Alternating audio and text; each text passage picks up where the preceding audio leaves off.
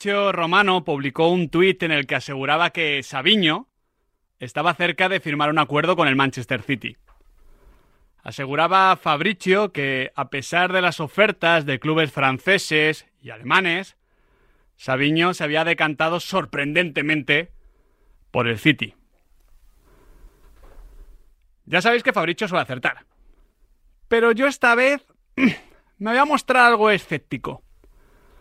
No tengo del todo claro que el Manchester City, club que ya sabéis que viene a ser de matriz del City Group, logre convencer al Troyes, club propiedad del City Group, de vender al futbolista para que luego el City vuelva a cedérselo al Girona, club en parte propiedad del City Group, como apuntaba hoy Álvaro de Grado.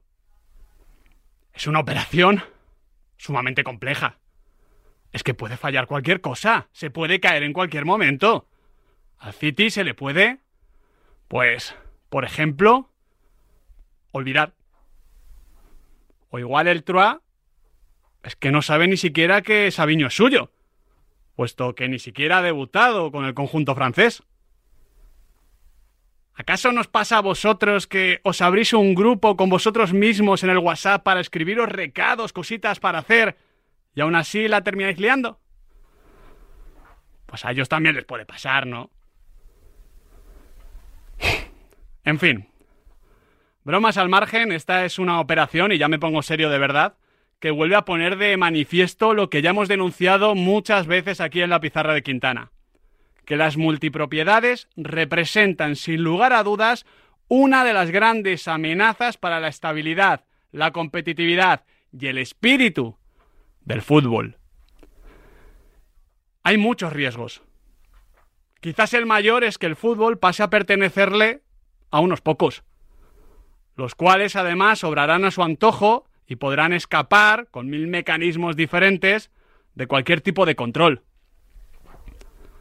La mayoría de clubes terminarán formando parte de unos cuantos conglomerados, como en este caso es el Citigroup, que irán manejando a su antojo a los futbolistas, sin importarle demasiado qué sucede con ellos ni con la mayoría de los equipos. Es que es la perversión total del fútbol en el que entiendo yo que todos creemos. Los clubes pequeños, incluso, incluso muchos medianos, serán menas sucursales, de los gigantes que controlen todo el deporte.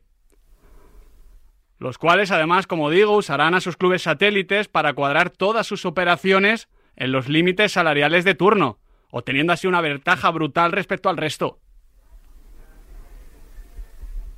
¿O cómo pensáis entonces que va a ser el acuerdo entre el Troyes y el City? ¿Tenemos que pensar de verdad que va a ser una negociación justa? ¿En qué lugar queda la competencia en todo esto? Vamos a llamar ya a las cosas por su nombre. Esto es una pantomima. Una pantomima que pasará a ser algo todavía peor cuando todos estos equipos se comiencen a enfrentar sobre el terreno de juego, como ya en su día hicieron el Red Bull Salzburgo y el RB Leipzig. Porque nos vamos a creer que si juegan dos equipos del mismo grupo, con los mismos propietarios, y uno de ellos necesita un resultado ¿Va a ser una competición limpia? Nos, nos creemos, nos convencemos de que la competición sería justa, de verdad. Yo no me lo creo. Supongo que vosotros tampoco. Pero parece que la UEFA sí. Hace unos meses, Cheferin dijo que ya era muy complicado regular, que estaba todo muy avanzado.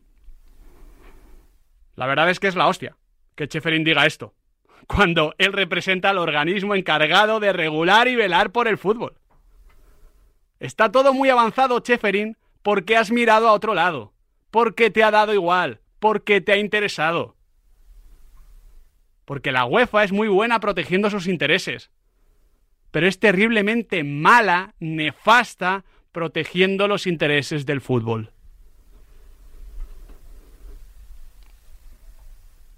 Ben Rijkaard, el CEO de la Superliga, que no deja de ser ahora mismo el modelo rival de la UEFA, dijo hace bien poquito que habría que elaborar ciertos mecanismos para que la competición no se vea afectada Rijkaard no habló de prohibirlo.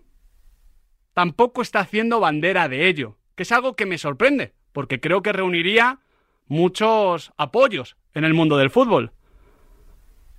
Pero al menos la Superliga ha hablado de bastante control, de crecer en esos sistemas de control financiero y, como digo, en este caso concreto, de elaborar mecanismos para que la competición no se vea afectada. No es idílico, pero ya me parece algo más que lo que está haciendo la UEFA, que es básicamente, como he dicho antes, mirar a otro lado, inhibirse, dejar hacer. Y es preocupante. Porque hoy es lo de Sabiño, que parece hasta el menor de los problemas. Tampoco nos podemos sorprender. Pero este mismo verano fue lo del Paris Saint-Germain vendiendo a Drasler o Marco Berratti a clubes de Qatar.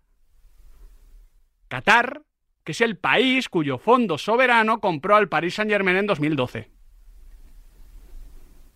O lo del Chelsea, mandando a Eduard Mendy, a Koulibaly o a N'Golo Kanté Arabia Saudí.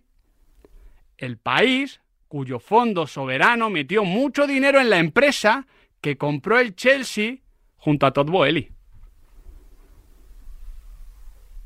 Es que hacen y deshacen a su antojo, con el tema de las multipropiedades. Esto es lo de hoy, lo de Sabiño. Esto es lo del pasado mercado de verano. Pero mañana será un biscoto. En cualquier partido de Champions, Europa League o Conference en el que se crucen dos equipos de la misma propiedad. De momento está en la liga prohibido, en las ligas nacionales. Pero si la UEFA y la industria del fútbol sigue mirando a otro lado, en el futuro también pasará cada fin de semana.